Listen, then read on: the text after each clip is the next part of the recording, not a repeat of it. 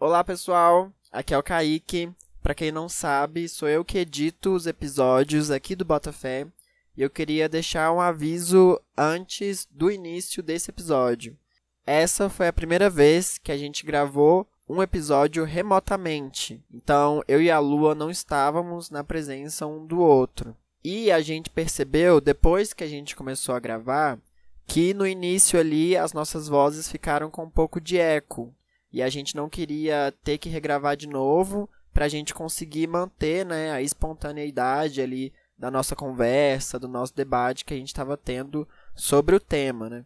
Então, queria deixar esse aviso para vocês no comecinho aí, o nosso áudio vai ter um pouquinho de eco, mas depois ele vai é, melhorar na maior parte do programa. Então é isso. É, espero que vocês perdoem aí, não reparem nesse problema. E a gente espera que vocês curtam aí esse episódio, tanto quanto a gente curtiu também fazer esse debate. Beleza? Beijão para vocês.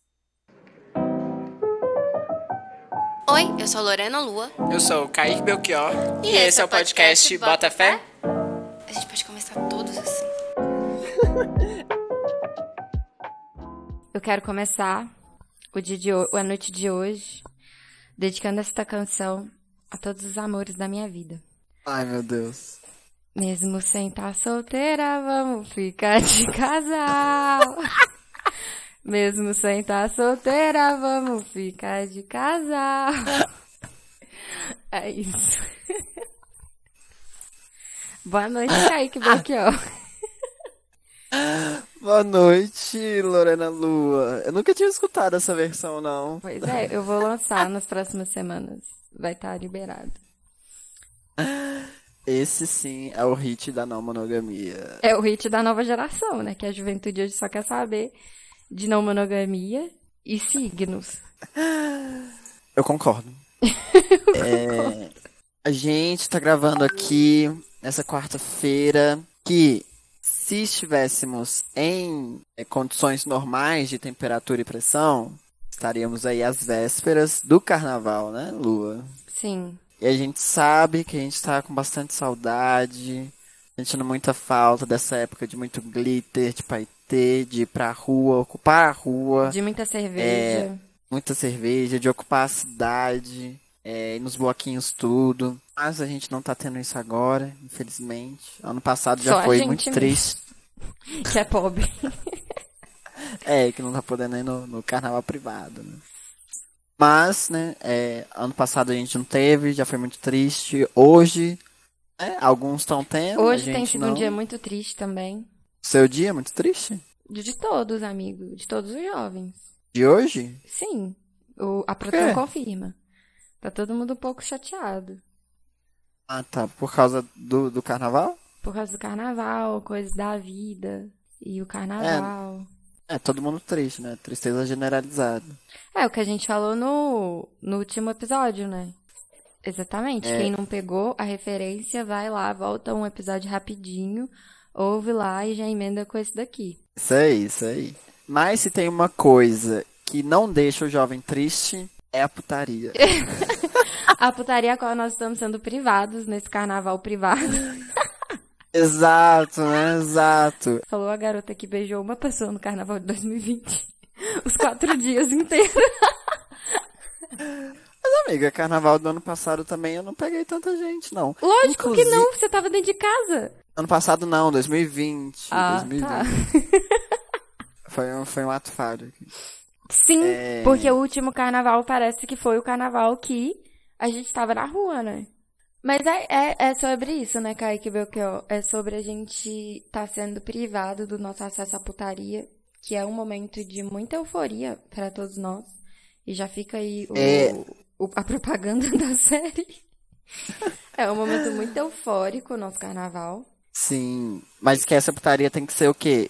Consensual. Né? Não, gente, pelo amor de Deus, o mínimo. E é... aquela putaria, assim, com gostinho de BH, né? Que é BH é um ovo, é o conceito. Qual é o conceito do carnaval de BH? BH ser um ovo. Porque ali o carnaval é o momento que você tem para resolver todos, todos os, os, assuntos não resolvidos, porque você vai topar com essa pessoa na rua. Sim, você amiga, vai topar com ela sim. num bloquinho. Você vai beijar a boca dela? Vai.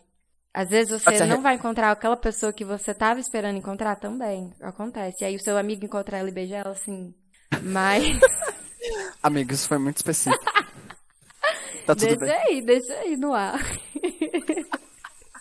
Mas aí, como que a gente, como a gente sabe, né, que o carnaval é essa época, é, por que não falarmos então sobre essa contradição entre o amor e a putaria e fazer um gancho aí com a não monogamia, que é uma coisa que está muito em debate na nossa geração também, uhum. que a gente precisa aí é, colocar uns pingos nos is em relação a isso. E quem vai colocar que... os pingos nos is sobre a não monogamia é a Lua e o Kaique aqui no podcast Bota Fé.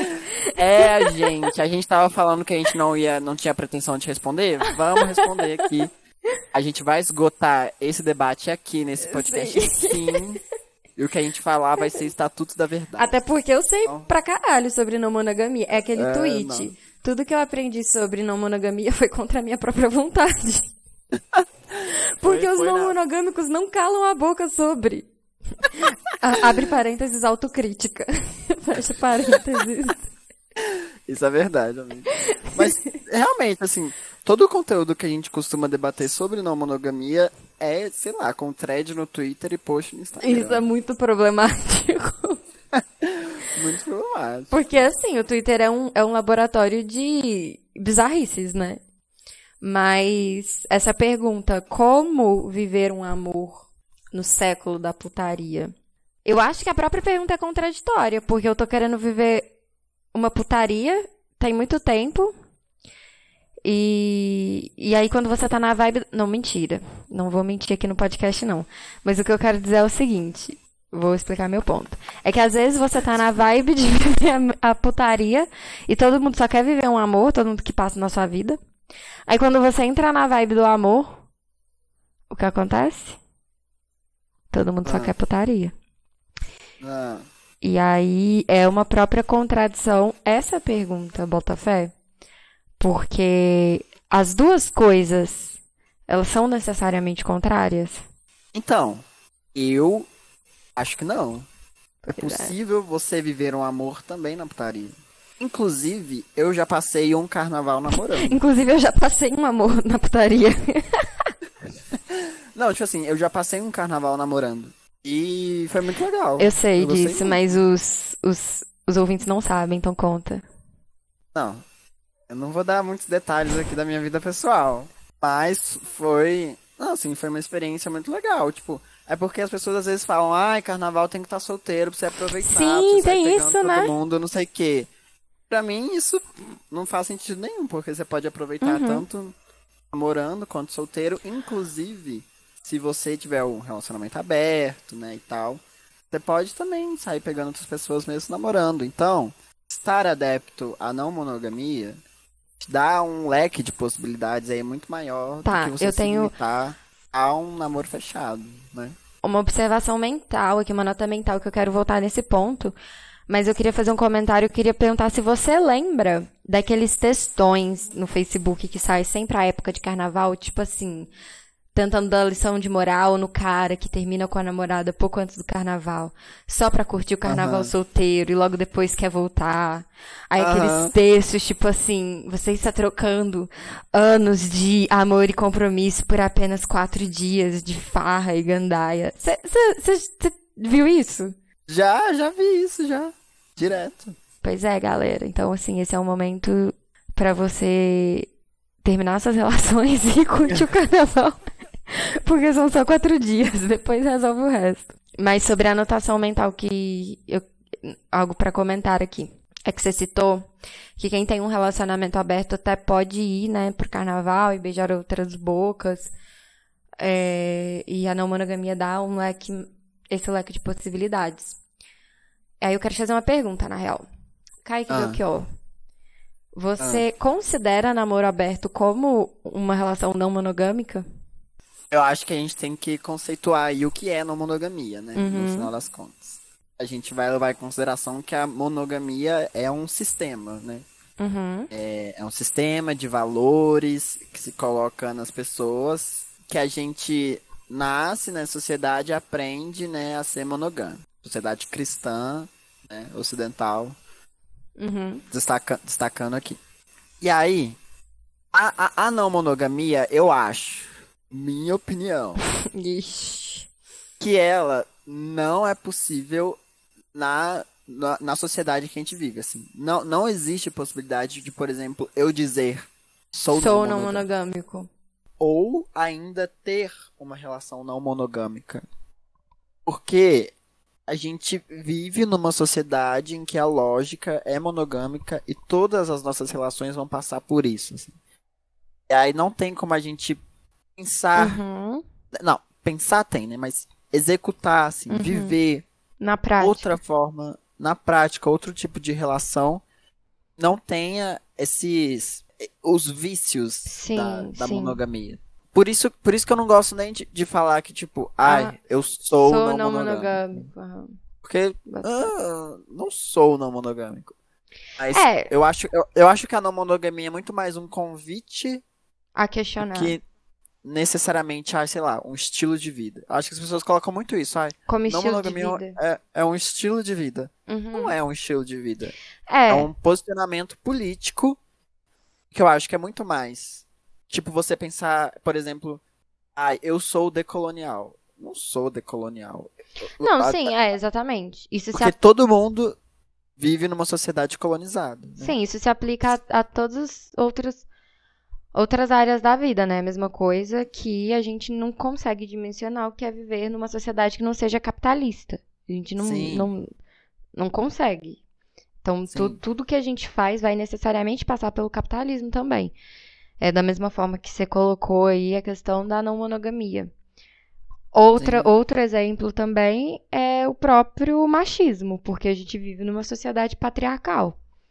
É, e, por consequência, uma sociedade racista também. Então, eu, inclusive, ontem eu estava refletindo sobre a pergunta.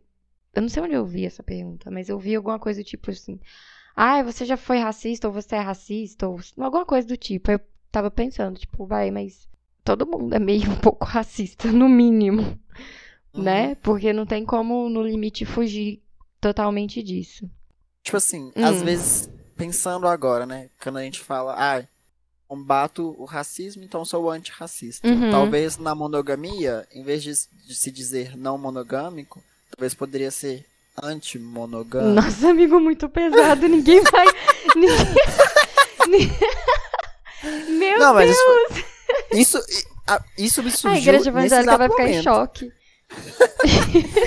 Isso me surgiu nesse exato momento. Se não parecesse tão... Parece que você vai Bizarro. combater a monogamia, Botafé. Porque a gente realmente combate o racismo. Eu não sei se a Sim. gente tá no nível de combater ativamente a monogamia, apesar de realmente ter que ser um posicionamento político, né? Não, tá, concordo com você. A gente é organizado pra destruir Mas- as famílias. Monogamia.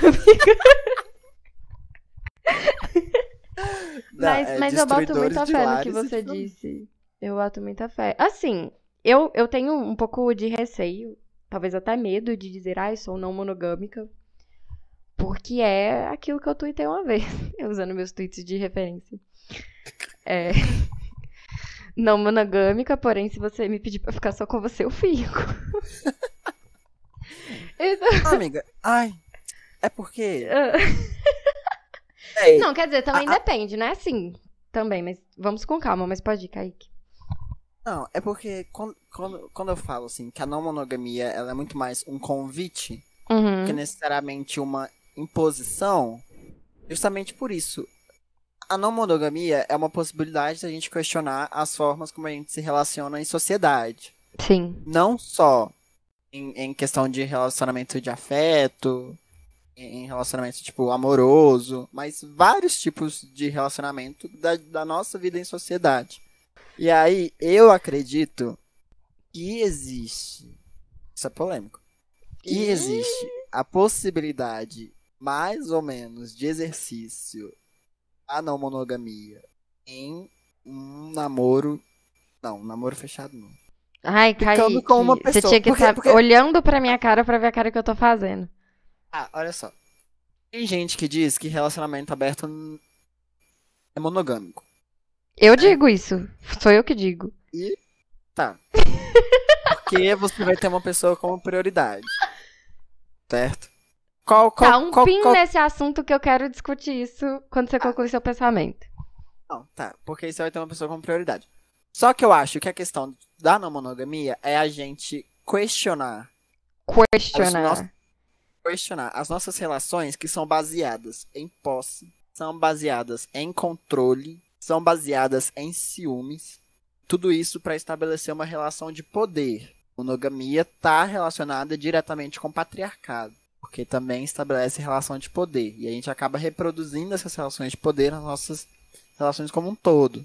Porque é a partir do controle, do, desse ciúme, dessa posse que você estabelece essa relação de poder. Aí, eu acho que uma forma de tentar romper com esses vícios, uma forma é um namoro aberto, por exemplo. E ainda que você tenha uma pessoa, né, que seria ai, prioridade, sei lá, seja qual for o conceito de prioridade. Hum. Isso é uma questão também. Ainda que você tenha uma pessoa que é ali a prioridade, você vai estar tá no exercício diário ali de questionar esse ciúme, essa posse e esse controle. Porque eu acho que um relacionamento aberto também desafia um pouco esses valores. Você não acha? Não, com certeza, acho. É... Tá, vamos lá. O que que eu entendo como não monogamia? é justamente o ponto da hierarquia das relações para mim. Inclusive, eu queria até voltar no, no, no nosso, na nossa pergunta, né? como viver um amor no século da putaria? É, isso é uma pergunta irônica também, porque não monogamia não é putaria. Sim. É, acho importante dizer isso, porque tem gente que entende que sim. Tem gente que busca viver um relacionamento monogam, não monogâmico para poder transar com outras pessoas também. Isso é um outro assunto. Uhum que se discuta talvez em outra instância que não centralmente através da não monogamia. Para mim, a não monogamia é a não hierarquização das relações numa perspectiva de que, como você disse, esse sistema de valores que a sociedade é, impõe dentro desse sistema de valores, as relações elas são categorizadas hierarquicamente até para servir ao, ao próprio patriarcado, como você citou. E aí eu quero trazer uma referência bibliográfica séria aqui, que não é Twitter, e vou chocar a todos. É que a Silvia Frederici discute, inclusive, isso no livro dela, Caliban e a Bruxa. Nesse livro, ela faz uma análise detalhada de como o capitalismo se estrutura e surge, inclusive até um, um, uma crítica, né, a própria a tudo que se escreveu do marxismo que desconsiderou é, a questão da mulher e do trabalho doméstico como um dos pilares né, e reflexos direto do que foi o capitalismo se estruturando é, e sendo o que é hoje. Então, ela parte dessa perspectiva, né, da perspectiva da mulher. E necessariamente, obrigatoriamente, passa por isso. Pelo ponto da, da monogamia, porque a época que se surge, surge a vida privada, né, a família privada e o homem com uma mulher, é a mesma época em que estão havendo cercamentos de terra e que, que literalmente nasce a propriedade privada. Então a mulher uhum. ela se torna uma propriedade privada enquanto estavam se criando as propriedades privadas para os homens ricos. E ela, inclusive, passa por uma reflexão um pouquinho sobre isso, né? De que as mulheres viraram propriedade privada dos homens é, à época que eram pobres também. Enfim, aí vai toda uma discussão e tem a ver com prostituição também, o que se seguia na época. Mas aqui, é esses dois pontos estão inteiramente ligados. O fato de as mulheres terem que ficar com um cara só para saber também a paternidade das crianças para poder passar as terras né, e a herança, porque aí passa a ser hereditário também. Então, nesse ponto é, é, é indiscutível, incontestável. E eu vou ter que lembrar porque eu comecei a falar disso que eu já esqueci. Como é que é? Eu tava falando do quê? Ah, tá, de hierarquia, lembrei. Beleza, vamos lá. Isso, isso. Vai lá. É, então, a sociedade se estrutura dessa maneira de forma a hierarquizar a relação monogâmica, porque ela serviu para estruturar também o capitalismo, para que ele exista da maneira como ele existe hoje. É, então, quando a gente questiona a monogamia, a gente está questionando o capitalismo também. E aí, por isso que eu acho que o ponto principal é que, na monogamia, a relação romântico-sexual vai ser sempre hierárquica num sentido de que todas as outras relações são inferiores. E aí a gente tem a parte subjetiva nossa que fala, ah, velho, um amigo meu não é menos importante que um namorado. Ótimo. Mas eu acho que isso ainda toca no ponto que é muito subjetivo. E não abordo todo que é social. Que na prática, uma relação romântico-sexual vai ser sempre mais importante e hierárquica do que é, qualquer outra. A exemplo, duas pessoas. Eu descobri isso essa semana, inclusive. Duas pessoas. Hum. Duas pessoas que namoram e moram juntas, sabia que é uma união estável? Obrigatoriamente? Agora, dois amigos que moram juntos não quer dizer nada perante a lei, assim, digamos. Isso, isso tá escrito onde? Deve estar tá na lei, amigo. Alguém me falou essa semana. Vamos de Silvia Frederico Caliban e a bruxa para alguém me falou essa semana. Fonte vozes da minha cabeça. Não, vai, depois a gente pesquisa aí no Google pra saber melhor. Mas, mas o ponto que eu tô querendo dizer é que, pra mim, é sobre hierarquia mesmo. Então, você abrir seu relacionamento, mas manter todos os. e não questionar todos esses pilares hierárquicos, eu não vejo isso como uma prática não monogâmica. Ah, eu não boto muita fé. Tipo assim, não quero julgar ninguém, não. Me defender aqui, particularmente. É, essa questão, assim, de, de ai, dizer, ai, relacionamento aberto é hierarquização. Logo. Não é, mono, não, é, não, é, não, não, não monogâmico. É, logo é monogâmico. Hum. Sei lá, eu, eu não acho que necessariamente, assim. Não acho, porque você pode ter uma relação com outra pessoa e, e não, não hierarquizar ela entendo junto com tá outras falando. relações que você tem. Porque eu entendo que você, você tá pode. Você, é porque a, a hierarquização para mim é você abrir mão de outras relações, de estar com outras pessoas, porque você hierarquiza e privilegia outra pessoa com quem você está se relacionando. E aí, num, num relacionamento aberto, você pode não abrir mão de outras relações e ainda assim ficar com uma pessoa de uma forma mais íntima é, por mais tempo, sei lá. Deixa eu te fazer uma pergunta. Ah. Vamos supor que você tá namorando. Um ah. namoro aberto. Ah. Se você percebe que de repente você tá ficando com alguém com quem você tá criando um vínculo afetivo, emocional você pararia por ser uma traição? Seria uma traição? Uai, amiga, eu acho que depende do contrato que você fez no seu namoro. Até hoje, todos os namoros abertos que eu vi, a pessoa não podia se envolver emocionalmente, afetivamente com as pessoas com quem eles ficavam. Não, eu boto fé. Só que isso vem de uma percepção de que não se poderia namorar mais de uma pessoa ao mesmo tempo. Ah, eu não entendo seu ponto mais. Ué, mas que você tá... Eu não sei o que você tá defendendo agora, Kaique. Não, não. Eu não tô defendendo nada agora, eu fiz uma observação. Isso que você falou só seria uma traição. Eu acho que junto com a não monogamia vem também a forma como a gente lida com a culpa, né? Porque é o que você falou. É traição? Às vezes, tecnicamente, não é, mas a gente tem que lidar com uma culpa enorme de de estar, tá, tipo, Amiga, deixando sabe, aquela conexão acontecer. Sabe o que era traição para mim no meu namoro? Sei, você já me falou, mas conta pra, pra galera. Era ele ficar com outra pessoa escutando a nossa playlist. A playlist de vocês. Ai, amigo, nossa, mas. Amiga, qualquer outra coisa, qualquer outra coisa para mim não tá, não, não era tipo, não tá Então, traindo. se ele fosse lá tipo casasse com outra pessoa, não seria traição ainda para você. Não, não, não é que não seria traição, é porque é, ele iria conversar comigo e falar: Estou sentindo algo, nossa, muito intenso por outra pessoa também. Aí. Porque isso nunca aconteceu comigo, então não tem como eu dizer exatamente o que, que ia acontecer. Uhum. Sim. Mas acredito que eu entraria em crises. Se isso acontecesse, talvez, num relacionamento.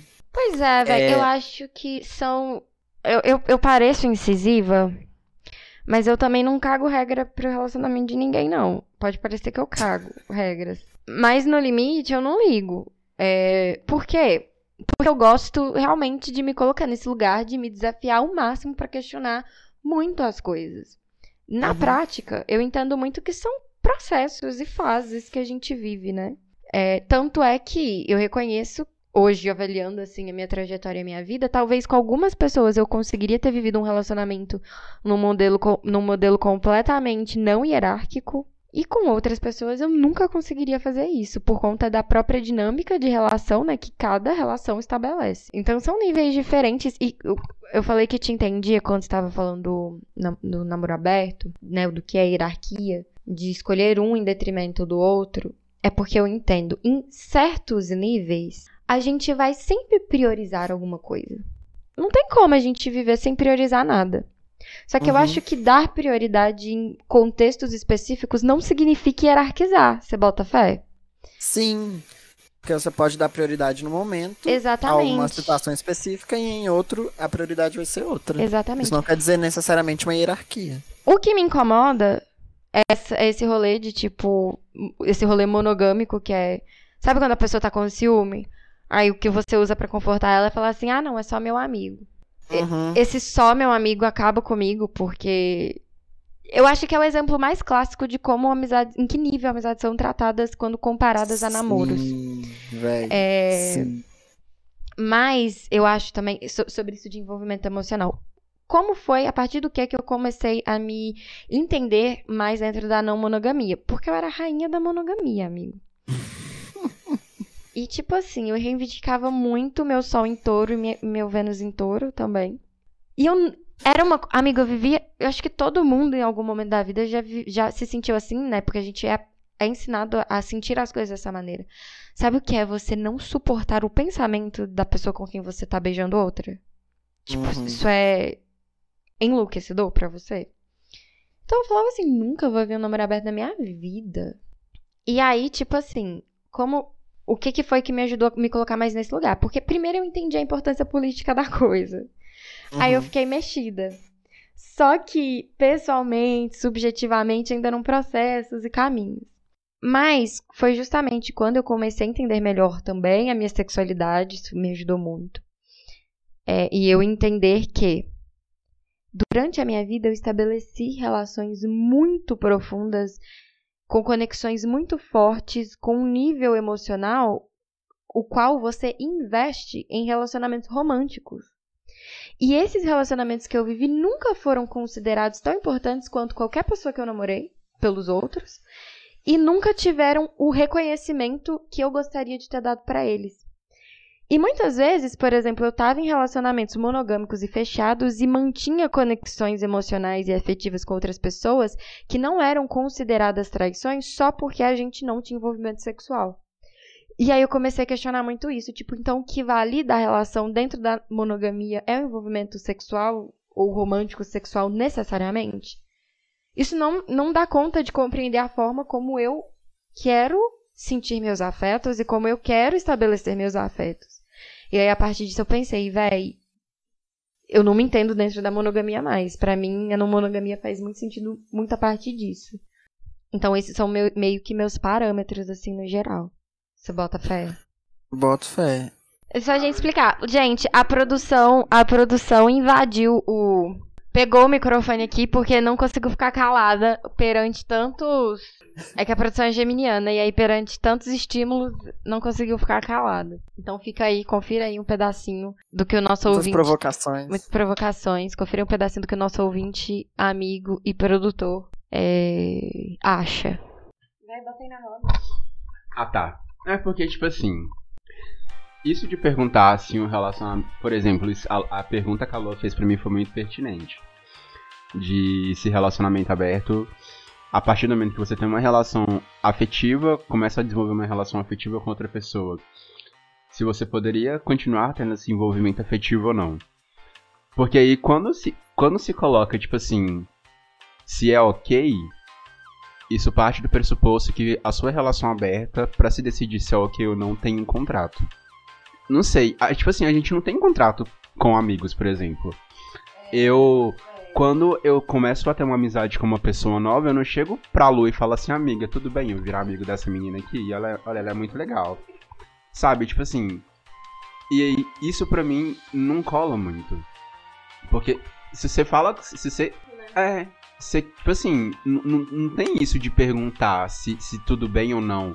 Porque a partir do momento que você tem que perguntar alguma coisa, é porque já rola um contrato. E se tem um contrato, rola uma exclusividade e uma hierarquia, assim.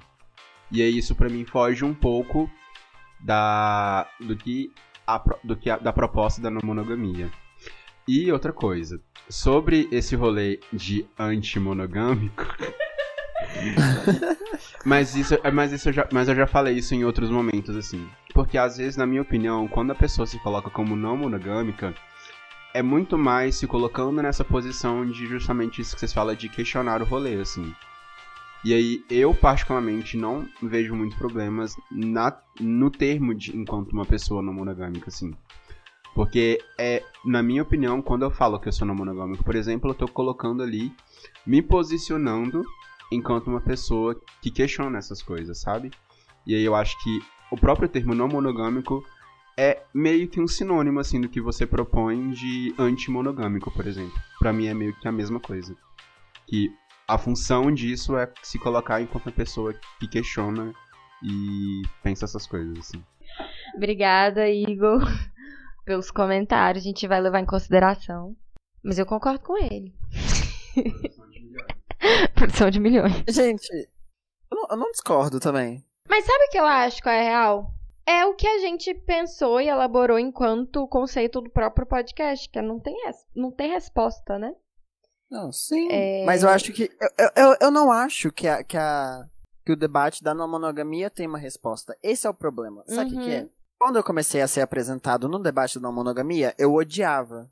É, porque eu sentia que as pessoas é, que, que né, se denominavam não monogâmicas tinham um ar de superioridade. Boto fé. Porque muitas das vezes os discursos que eu via nas redes sociais era ai, não monogâmico sofre menos. Não monogâmico sabe lidar melhor com as questões. Não monogâmico não sofre com ciúme. Nananana. Não monogâmico sabe lidar com isso, não sei o que, não sei o que. Ai, tudo, todo esse problema se resolveria se você for não monogâmico algumas dessas coisas podem ser verdade. Algumas não. Só que essa forma como a pessoa colocava esse discurso fazia me, me sentia quando eu que tava ali na caixinha da monogamia achar meu Deus que gente chata e gente chata porque uhum. é, falava dessa forma e, e quem e quem né não não era não monogâmica, é, era, colocava quase como pessoas inferiores. Sim, boto fé. Aí, quando eu fui, né? É... Você não acha que isso é coisa de gente nova, não? Não, porque algumas pessoas que eu vi eram gente mais velha fazendo isso. Hum, então tá.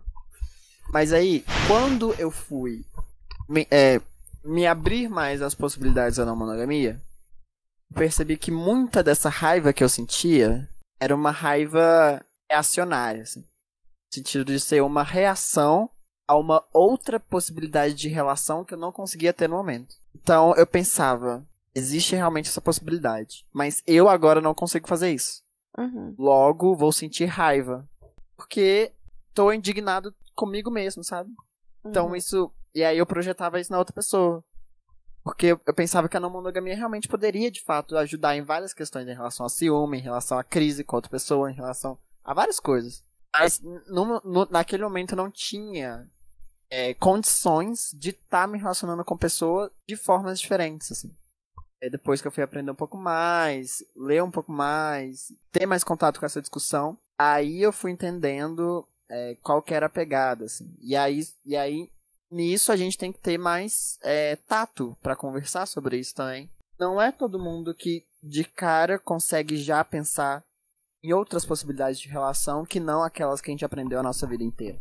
Por isso que eu falo que esse debate ele não tem respostas. Justamente porque todo mundo está numa fase diferente da em relação a, a, a, a esses afetos que a gente tem com as outras pessoas. Todo mundo vive afetos muito diferentes múltiplos, várias formas. Eu acho que a não monogamia também é isso, dar o nosso direito de construir com o outro outras possibilidades de relação, que às vezes pode ter exclusividade. Mas que essa exclusividade tudo, não Toda seja... essa volta o Kaique vez pra falar assim, tudo bem ser exclusivo. não, não, não, não. Pode ter exclusividade, mas que essa exclusividade não seja baseada, por exemplo, em relação de poder. Ah, tá, amigo, tá, tá bom. Eu acho que você caiu na sua própria armadilha.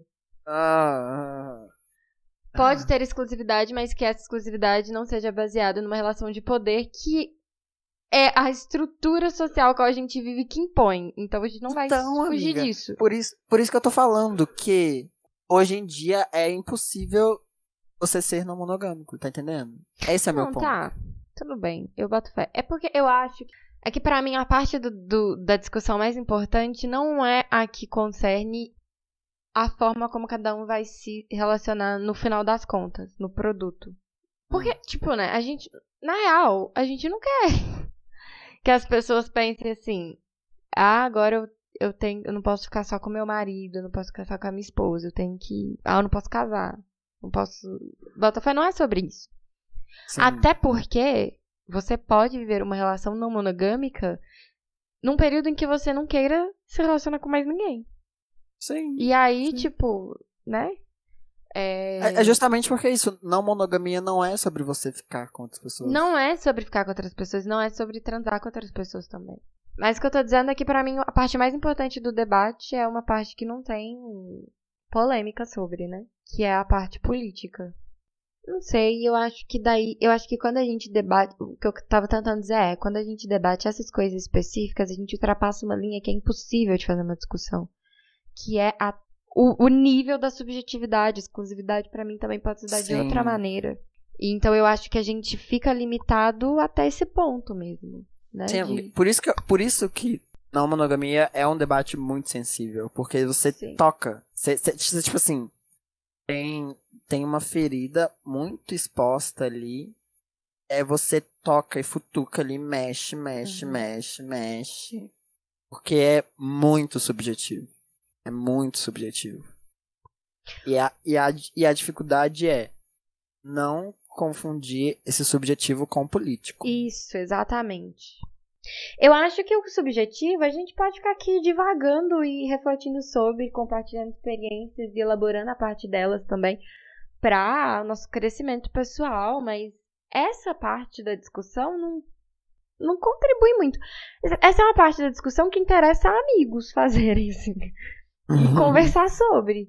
Mas não é o ponto em que a gente, enquanto. Aí, se você quiser né, se colocar nesse lugar para construir alguma coisa, no sentido de construir uma alternativa também diferente de uma sociedade que a gente vive, acho que esse é o limite nesse sentido, sabe? Discutir a questão política e coletiva no que concerne, enfim, todas essas questões que a gente já destacou aqui, de capitalismo, de patriarcado. é, e daí pra frente é só pra trás, né? Porque ninguém chega em acordo. Ninguém. Mas e aí, você se sentiu provocado?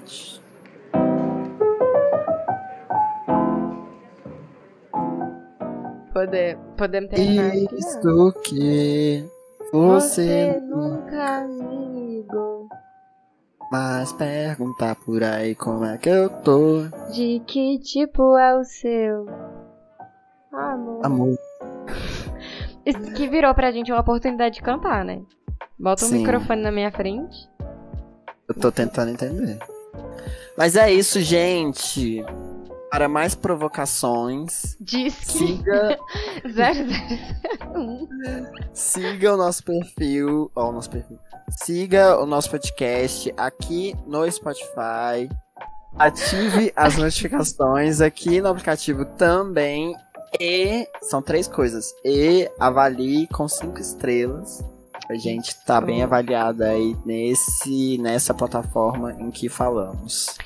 E eu quero fazer um convite também pra vocês dizerem o que, que acharam, fazer resenha, dar opinião, postar na internet, conversar com a gente. É sempre muito, muito legal esse retorno. É, sigam os nossos arrobas também. Eu sou arroba é a Luaal no Instagram. E aparentemente no Twitter também. Eu sou arroba Kaique Belchior no Instagram e no Twitter. E lá breve vocês, também. pelo menos da minha parte, eu me comprometo a entregar muito material sobre a não monogamia. Mas eu vou falar que em breve também estarei no TikTok. Vamos ver coisas. Vamos ver Ai, coisas eu quero, eu quero ver. Eu quero ver esse debut. Vai ser tudo. É, é, e digam pra gente se esse episódio levou você pra algum lugar, porque pra nós aqui eu acho que não levou pra lugar nenhum. Mas foram os debates mais importantes da nossa geração, com certeza. Você só encontra aqui. Você só encontra aqui. E é isso, bora pro. pra esse carnaval bora... de pandemia? Bora pro, bora pro carnaval, galera! Carnaval.